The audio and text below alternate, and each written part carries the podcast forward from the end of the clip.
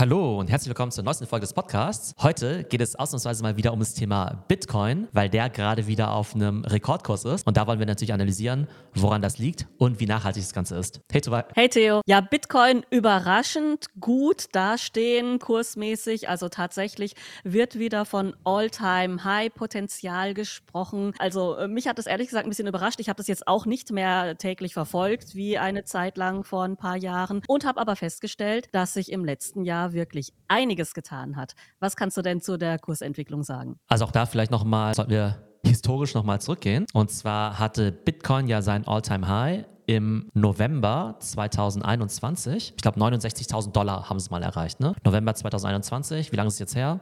Also auch schon fast zweieinhalb Jahre. Ne? Und dann mhm. ging es ja im 2022 ja so ein bisschen auf Talfahrt im Krypto-Winter. Da ging es ja runter bis auf 16.000 Dollar. Das heißt von 69 auf 16.000, also fast 75 Prozent Verlust. Und dann dachte man ja so eine Zeit lang, ja, okay, Kryptowinter, da tut sich nicht mehr so viel. Dann war ja eben auch schon die Frage, hat sich das Thema Bitcoin und erledigt. Krypto vielleicht für immer erledigt?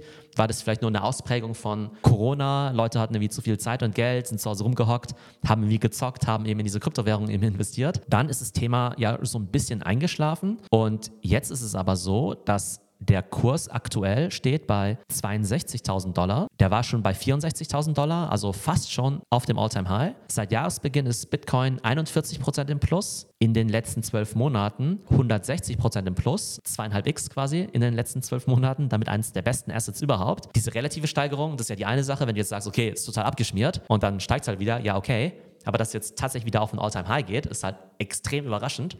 Vor allem, weil die Zinsen im Markt ja auch wieder relativ hoch sind und eigentlich war die Story ja immer, dass die Leute eben nur riskante Assets kaufen, wenn die Zinsen gerade niedrig sind, weil sie eben sonst keine Rendite bekommen können. Und dann sagen sie sich halt, ja, okay, bevor ich jetzt irgendwie keine Zinsen von meiner Bank bekomme, muss ich jetzt halt in riskantere Assetklassen reingehen, wie jetzt irgendwie Technologieaktien und eben auch Krypto. Und jetzt sieht man ja gerade, dass der gesamte Markt gerade hochgeht, vielleicht auch so ein bisschen Bubble-Gefahr. Das heißt, alle Tech-Aktien gehen gerade hoch. Jetzt nicht nur Nvidia, mhm. bei denen es ja besonders gut läuft, sondern auch Krypto hat jetzt eben gerade so ein bisschen so ein äh, Comeback. Genau, Bitcoin, könnte ich mir vorstellen, wird in den kommenden Tagen vielleicht sein All-Time-High von 69.000 dann eben auch übertreffen. Und da gibt es ja wieder alle Arten von YouTubern oder auch seriösen Analysten, die aber sagen, hey, wenn diese magische Grenze von 70.000 geknackt wird, dann geht es irgendwie gleich wieder auf 100.000 irgendwie hoch. Klar, diese ganzen Bitcoin 100.000 oder 1 Million Prognosen, die haben wir in der Vergangenheit auch schon wieder gehört. Das heißt, äh, das muss man mit Vorsicht genießen. Aber ich muss auch sagen, für mich sehr, sehr überraschend, dass es jetzt zu diesem Comeback kommt. Ja, also wenn ich das richtig verstehe, oder vielleicht habe ich es auch falsch verstanden, ist das eigentlich eher gegenläufig. Also das heißt, normalerweise ist es eher so, wenn Leute viele Aktien kaufen, herrscht ein anderes Anlegerklima, als wenn Leute viel Krypto kaufen. Oder habe ich das jetzt irgendwie gerade falsch zusammengebaut? Das kann man so nicht sagen. Es geht eher darum, ob du insgesamt überhaupt im Markt investierst oder das ganze Geld quasi bei dir behältst, weil du irgendwie Angst hast, dass alles runtergeht. Und ob du jetzt in riskante oder risikofreie Assets investierst. Also risikofrei wäre ja halt, dass du eher in irgendwelche eher konservativen Titel irgendwie investierst. Risikofrei wäre Gold, vielleicht auch Immobilien, ja, Immobilien so. Rohstoffe, mhm. irgendwelche ETFs oder sowas, in irgendwelche ähm, Indizes oder so. Leute, die in Krypto investieren, sind tendenziell auch Leute, die jetzt in Technologieaktien investieren, die in Tesla investieren, vielleicht auch in Nvidia investieren, Leute, die vielleicht auch in äh, Meme-Stocks investieren und so weiter. Also quasi halt eher so riskante Assetklassen. Also von daher glaube ich, dass es insgesamt gerade so ein Trend ist, dass die Leute trotz der relativ hohen Zinsen Zinsen sich im Augenblick wohl ein bisschen wieder sicherer fühlen, auch wieder in den Markt reinzugehen, was natürlich auch immer zu einer gewissen Bubble-Gefahr natürlich führen kann. Aber ich glaube schon, dass es sehr stark korreliert ist, dass Leute eben in Technologieaktien investieren und dann eben auch mehr in Krypto. Also könnte man das dann auch so sehen, wenn man diese zwei Kurven nebeneinander hält, dass Bitcoin schon in die gleiche Asset-Klasse fällt wie Nvidia. Also, dass die Leute einfach jetzt Bitcoin nicht mehr ganz so kritisch betrachten wie noch vor ein paar Jahren und nicht mehr ganz so exotisch bewerten. Also der größte Treiber von diesem Bitcoin-Comeback sind eben tatsächlich diese Bitcoin-ETFs. Da muss man vielleicht ein bisschen weiter ausholen. Also es gab ja schon immer so ein gewisses Grundinteresse von Anlegern, jetzt in Bitcoin zu investieren, aber es war eben immer ziemlich schwierig, das zu kaufen, weil Bitcoin ist ja eine Kryptowährung, das ist jetzt keine Aktie, das ist jetzt kein ETF, das ist jetzt kein Fonds oder sowas. Das heißt, selbst wenn du es cool findest, dann kannst du es gar nicht so einfach kaufen, weil du dann ja ein Konto registrieren musst bei einem Bitpanda, bei einem Coinbase, bei einem Kraken und so weiter. Und für so ganz normale Retail-Anleger ist es halt zum Teil zu kompliziert. Für Fonds ist es vielleicht auch zu kompliziert, auch wenn es da natürlich Lösungen gibt. Und da gibt es ja auch wieder diese Themen, dass du das Bitcoin dann ja zum Teil selber aufbewahrst und wenn du dann deine Keys irgendwie verlierst, dann ist dein Bitcoin irgendwie plötzlich weg. Und ähm, für die Krypto-Maxis ist natürlich das einzig wahre, ne? Uh, not your keys, not your coins. Die wollen natürlich selber ihr Krypto aufbewahren. Aber für ganz normale Anleger, die hören natürlich diese ganzen Horror-Stories von, ah, der Ledger wurde irgendwie äh, verlegt und ist auf der Mülldeponie gelandet und da waren jetzt irgendwie 100 Millionen drauf oder sowas in Bitcoin. Oder das du weißt dein 120-Digit-Passwort nicht mehr, ja, und äh, kommst nie wieder an dein Geld oder sowas. Ja, das sind natürlich dann so Sachen, die kursieren. Ja, genau. Und das ist auch tatsächlich viel zu kompliziert für die meisten Menschen. Ne? Also haben wir auch damals gesehen, ähm, dass es ja für viele nicht so einfach war, in das ganze Thema Krypto zu onboarden und so. Ich glaube, das ist deutlich einfacher geworden. Ich glaube, so Plattformen wie ne, Bitpanda in Deutschland oder auch äh, Robinhood, Coinbase und so, die machen das schon relativ einfach, aber es ist trotzdem nicht mainstreamig genug. Jetzt ist eben was Neues passiert. Jetzt gibt es quasi diese Bitcoin-ETFs, die erlauben es einem normalen Anleger über sein ganz normales Bankkonto, über sein ganz normales Aktiendepot, jetzt halt quasi genauso einfach, jetzt eben Bitcoin zu kaufen wie jetzt zum Beispiel eine Apple-Aktie. Die investieren jetzt aber in diesen ETF. Das heißt, es gibt Herausgeber von diesem ETF, also BlackRock zum Beispiel oder viele andere große ja, Finanzriesen, die jetzt eben quasi dieses Produkt anbieten. Das heißt, die kaufen quasi Bitcoin, verpacken es quasi in so eine Art ETF-Produkt, damit das Ganze auch handelbar ist, damit normale Anleger das kaufen können. Das heißt, die können jetzt eben an der Kurssteigerung von Bitcoin eben auch profitieren, ohne jetzt aber selbst Bitcoin zu halten. Das heißt, sie müssen jetzt auch keine Angst haben, ihr Bitcoin zu verlieren, weil sie es de facto gar nicht besitzen. Und das Geschäftsmodell ah, okay. mhm. von so einem BlackRock ist quasi, dass sie halt dieses Produkt anbieten, indem sie selbst Bitcoin auch kaufen oder eine Art irgendwie Optionen oder Verträge auf Bitcoin haben. Aber sie können quasi dieses Finanzprodukt eben verkaufen, kassieren dafür dann irgendwelche Gebühren dafür. Und die Nachfrage ist eben gerade riesig. Das bedeutet, jetzt gibt es eben gerade ganz viele Investoren auf der Welt, die vielleicht an Bitcoin Interesse hatten, aber niemals diesen traditionellen Bitcoin-Weg gehen wollten mit Kryptokonto und äh, so viel Hassle, ja, klar. Und so weiter, ja. Das wollten sie halt niemals machen. Und auch die institutionellen Anleger, die hatten halt auch niemals Bock, quasi Krypto auf die traditionelle Art und Weise zu kaufen. Und jetzt wurde es halt viel, viel einfacher gemacht gemacht. Das heißt, es ist jetzt gar nicht unbedingt so, dass jetzt irgendwie Millionen von Leuten jetzt neues Interesse an Bitcoin haben und sagen, hey cool, Bitcoin, finde ich voll spannend, habe jetzt zum ersten Mal davon gehört. Oder ich springe jetzt auf den fahrenden Zug, weil das gerade wieder hochgeht, sondern es ist einfach de facto viel einfacher geworden, das Zeug zu kaufen. Und deshalb hat sich einfach der Markt krass vergrößert über Nacht durch die Einführung von diesem Bitcoin-ETF. Und davon profitieren jetzt aber auch die normalen alten Bitcoin-Anleger, die es halt quasi auf die alte Art und Weise gemacht haben, weil die halt jetzt dieses Bitcoin halten von früher, was dann zwischendurch eben nur noch 16.000 wert war, aber jetzt auf einmal wieder 65.000 wert ist, weil jetzt eben diese neuen Player in den Markt gekommen sind. Okay, das ist jetzt super spannend. Also das heißt, für das Image von Bitcoin bedeutet dieser Launch von den ETFs im Prinzip sowas wie ein Sicherheitssiegel. Es gibt Menschen Sicherheit, dass man das bei der Bank kaufen kann. Man hat irgendwie, auch wenn man sich überhaupt nicht damit auskennt, das Gefühl, oh, die Banken stehen da irgendwie dahinter. Wahrscheinlich steht auch irgendwie eine Regierung dahinter oder wie auch immer. Und es ist nicht mehr so ein komisches, cheesy Ding, was irgendwo auf Millionen von Rechnern stattfindet und man da überhaupt gar keine Kontrolle drüber hat. Und deswegen, äh, wenn es dann zeitgleich auftritt oder an der gleichen Stelle Stelle auftritt wie jetzt ein S&P 500 ETF, dann hat man da einfach eine ganz andere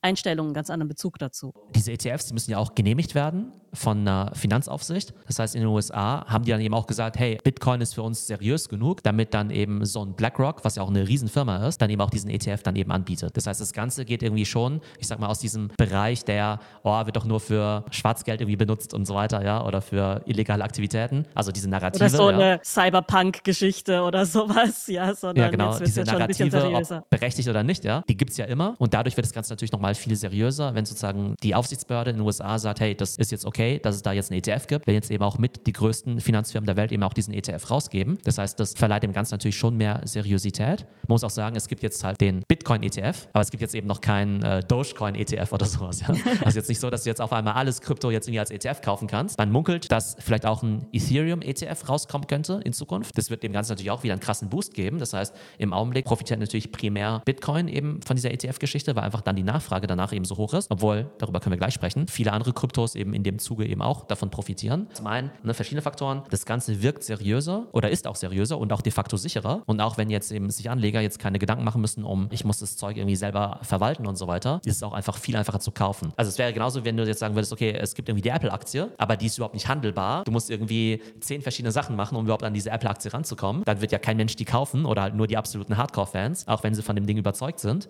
Und dadurch, dass das Ganze jetzt eben so einfach handelbar ist, dass jetzt wirklich jeder von seinem Comdirect-Konto oder von seinem Konto Sponsorskonto jetzt eben Bitcoin-ETF kaufen kann, dann vergrößert sich einfach der Markt eben total und es ist eben auch gerade diesen Preisen eben reflektiert. Auch die Nachfrage nach Bitcoin von diesen Fonds ist halt auch viel höher als das, was aktuell an Bitcoin auch produziert wird, also quasi auch neu auf den Markt kommt von den Minern und dadurch geht der Preis natürlich auch nochmal nach oben. Ah, okay. Also das heißt, der Launch von diesen ETFs hat sich quasi direkt auf die Nachfrage und auf den Kurs ausgewirkt. Ja, das konnte man dann auch sehen. Jetzt steht aber natürlich jetzt auch ein großes Event an, mal wieder im Bitcoin-Universum, nämlich das nächste Halving im April. Also wo quasi die Belohnung, die ein Miner bekommt für das Schürfen von Bitcoins, sich halbiert. Hat das auch jetzt direkt Auswirkungen gehabt auf diese Preisentwicklung? Also bei diesem Halving, was ja alle vier Jahre stattfindet, da weiß man ja nie so genau, ob das dann einfach alles nur PR ist und dann alle noch mehr FOMO kriegen nach dem Motto, oh, jetzt kommt viel weniger Bitcoin auf den Markt und äh, jetzt müssen wir alle einsteigen. Oder ob es eben tatsächlich so ist, dass ne, das einfach noch seltener wird, dieses Gut. Und wir wissen ja, irgendwann wird halt de facto gar kein Bitcoin mehr rausgegeben, weil ne, diese Rewards immer kleiner werden. Ich glaube aber gerade in Kombination mit diesem ETF ist halt nochmal besonders spannend, weil es jetzt eben diese neuen Nachfrager gibt, die eben gerade ganz viel Bitcoin eben auch einkaufen. Ja? Und wenn jetzt eben diese Institutionen, die eben diesen ETF rausbringen, halt sehen, okay,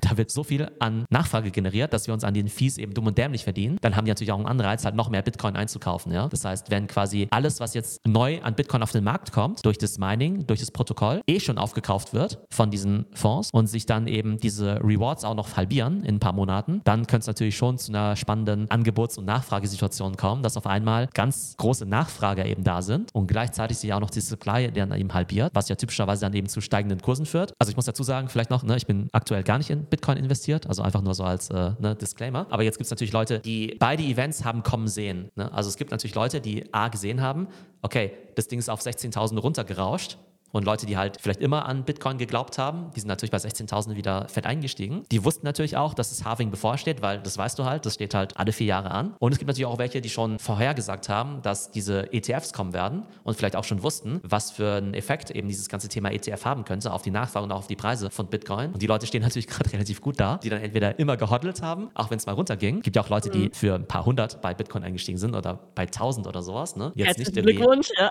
bei 69.000 oder so. Aber selbst die, die vielleicht gehodelt haben, auch durch den ja eher kurzen Kryptowinter vielleicht der letzten zwei Jahre und vielleicht diese Sachen wie ETF und Halving dann eben auch gesehen haben, die werden auf jeden Fall jetzt für ihre ja, Geduld auf jeden Fall auch belohnt und dann vielleicht auch zu Recht, weil es ja zum Teil ja schon gruselig war, wenn du eben gesehen hast, wie die Kurse da eben auch abgerauscht sind, so im, ja, ich sag mal, Sommer von 2022. Ja, klar. Also äh, die Leute, die wirklich dran glauben, die haben natürlich bei 16.000, 18.000 nochmal kumuliert, ja. Und ich habe auch viele, viele Influencer damals verfolgt, also also als es auf dem letzten All-Time-High war. Und die haben tatsächlich immer gesagt, ja, jetzt ist Bärenmarkt, jetzt ist die Zeit zu kumulieren und einzukaufen und da muss man mutig sein. Aber ich muss sagen, da muss man schon ganz schön mutig sein.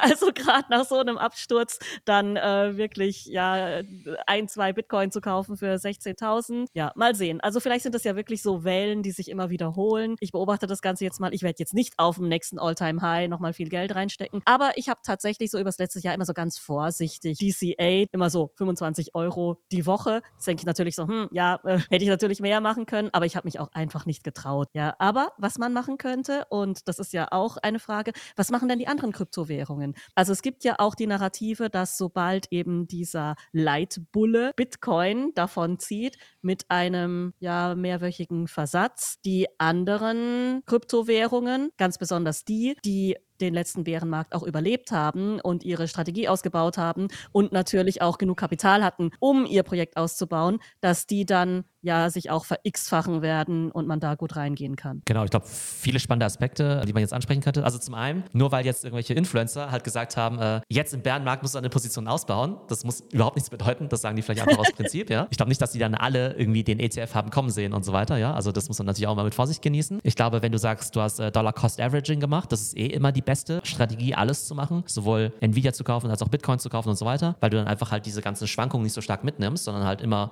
zu einem Okay-Kurs kaufst oder verkaufst. Ich glaube, das ist eine gute Idee. Warum ziehen jetzt die anderen Kryptos nach? Also ich glaube, rein von der Psychologie her ist es halt so, dass halt, wenn Bitcoin halt steigt, alle anderen dann halt auch in andere Sachen reinfummeln. Und jetzt ist halt die Frage, ist es gerechtfertigt? Und ich glaube, da gibt es aber einen fundamentalen Unterschied zwischen Bitcoin und den ganzen anderen Kryptos. Ich fand ja damals immer Ethereum spannender als Bitcoin, weil bei Ethereum es ja theoretisch viele Applikationen gab, Smart Contracts, NFT NFTs, Krypto, Gaming, alle anderen Arten von Smart Contracts, die du zum Beispiel dann eben auch machen könntest, auch die ganzen Features, die dann auch, weiß nicht, äh, Louis Vuitton und so weiter dann auch alle gelauncht haben und so. Das heißt, ich fand Ethereum immer spannender, weil da theoretisch es eben coole Use Cases geben könnte. Jetzt haben sich halt viele von diesen Use Cases noch nicht erfüllt. Von daher könnte man sagen, Ethereum, weiß nicht, ist es gescheitert, aber zumindest haben sich diese Use Cases noch nicht rauskristallisiert. Kann ja vielleicht noch sein. Bitcoin hat niemals irgendeinen Use Case versprochen. Bitcoin war immer nur digitales Gold. Von daher finde ich es sogar gerechtfertigter, wenn man jetzt sagt, okay, Bitcoin ist halt wie Gold. Und wenn es jetzt halt viele Leute gibt, die jetzt halt Gold kaufen wollen über ETF, dann ist es aus meiner Sicht jetzt weniger spekulativ, als jetzt zu sagen, ich kaufe jetzt die Kryptowährung XY, weil wir glauben, dass dieses Projekt in fünf Jahren, keine Ahnung, was machen Irgendein wird. Irgendein Use Case hat, irgendwas genau. machen kann. Und deshalb kaufen dann alle diese Kryptowährung, weil das kann passieren, kann auch nicht passieren, wie im Fall von Smart Contracts. Aber das Faszinierende an Bitcoin war oder ist, ja, dass es halt schon immer extrem langweilig war, das eigentlich nichts macht. Es macht halt genauso viel oder genauso wenig wie Gold, nur dass es vielleicht sogar gewisse Vorteile hat gegenüber Gold, ne? was man ja immer gesagt hat, wie endliche Mengen und so weiter und Berechenbarkeit, äh, Dezentral und so. Und so ja. Dezentral mhm. und so weiter. Deshalb finde ich es sogar halbwegs gerechtfertigt zu sagen, okay, wenn halt viele Leute es jetzt kaufen wollen, dann steigt eben auch der Preis. Das heißt, aus meiner Sicht ist Bitcoin sogar die sichere Bank jetzt, zu sagen, ich spekuliere jetzt auf dieses digitale Gold, was jetzt jeder kaufen kann per ETF, als jetzt zu sagen, hey, dieser KI-Coin, den es jetzt gibt, mit dem wir das nächste Nvidia bauen, vielleicht, ja, mit auf Basis von Krypto. Also keine Ahnung, ja, sowas wird es ja wahrscheinlich auch geben. Also klar gehen die jetzt auch durch die Decke wegen dem Narrativ, aber da ist das Risiko viel, viel höher und aus meiner Sicht jetzt viel weniger Substanz als jetzt eben bei diesem digitalen Gold. Von daher würde ich eben bei diesem Art von Krypto-Comeback ganz klar unterscheiden zwischen Bitcoin, Gambling was halt nicht Bitcoin. viel verspricht, aber jetzt auch als einziges jetzt eben als ETF auch kaufbar ist, versus mhm. alles andere, was jetzt auch so ein bisschen aufspringt. Also ich würde jetzt sozusagen jetzt nicht von einem kompletten Comeback sprechen von Krypto. Ich würde jetzt auch nicht von einem Bull-Market sprechen, weil ich glaube, die Retail-Investoren, die sind da noch nicht wieder zurück. Das heißt, ich glaube, vieles von dieser äh, aktuellen Kryptonachfrage ist eben wirklich primär eben auf diesen ETF zurückzuführen, auf diesen Bitcoin-ETF und jetzt nicht, dass jetzt die Leute jetzt glauben, hey cool, Smart Contracts sind die Zukunft und äh, wir glauben jetzt total an äh, Crypto-Gaming und an NFTs und so weiter, wie wir es vielleicht vor zwei, drei Jahren uns zumindest hätten vorstellen können. Also wer gambeln möchte, kann genauso gut irgendwie gucken, ob er Dogecoin oder etwas Äquivalentes findet, um da ein bisschen rumzuzocken oder ob er jetzt Solana, Chainlink, äh, was weiß ich was kauft. Wobei da anscheinend ja wirklich was dahinter steckt steckt. Aber äh, ja, also Fazit von dem Ganzen, wenn ich das richtig verstanden habe, Bitcoin rechtfertigt sich durch pures Existieren und durch Nachfrage und ist jetzt auch sozusagen geadelt worden, dadurch, dass es jetzt ETFs gibt. Und die anderen Sachen sind schon so ein bisschen Spielen, Gambling, sich einfach mal damit beschäftigen, hier und da ein paar Euro reinstecken. Genau, also die sind so spekulativ wie eh und je. Ne? Wer also Spaß an diesen Projekten hat, wer auch da gerne mitgambeln möchte, glaube ich nach wie vor ganz spannend für diese Klientel. Aber es gibt jetzt irgendwie kein neues Indiz dafür, dass es jetzt wahnsinnig neue spannende Use Cases gibt, die auf einmal jetzt real sind, von denen bislang niemand was gehört hat. Also ich glaube, da ist immer noch genauso viel oder wenig Substanz da wie jetzt vor ein, zwei Jahren. Von daher sollte man das Comeback auch ein bisschen mit äh, Vorsicht genießen. So, das war nach langer Zeit mal wieder ein Update zum Thema Bitcoin und Krypto. Wie gesagt, ich stecke aktuell jetzt auch nicht mehr so tief in der Materie drin, aber ich glaube, es ist eben trotzdem spannend, mal zu analysieren, warum sich der Kurs gerade wieder dem All-Time-High nähert, was eben die Hintergründe sind. Und wie gesagt, ich glaube, es ist jetzt nicht die vollkommene Rückkehr zum Bull-Market, sondern sehr Bitcoin-spezifisch. Aber ich glaube, da das gerade ein sehr wichtiges Thema ist, was auf jeden Fall mal ein Update wert. Wir bleiben trotzdem am Ball. Also mich interessiert das Thema nach wie vor. Und wenn sich da irgendwas Spannendes tut, sowas wie Solana 100x oder so, werden wir auf jeden Fall auch drüber berichten. Genau, aber nur, wenn es tatsächlich Use Cases gibt und nicht nur, weil Number go up, wie man so schön sagt. genau. Also, also bis, bis nächstes Mal. Ciao.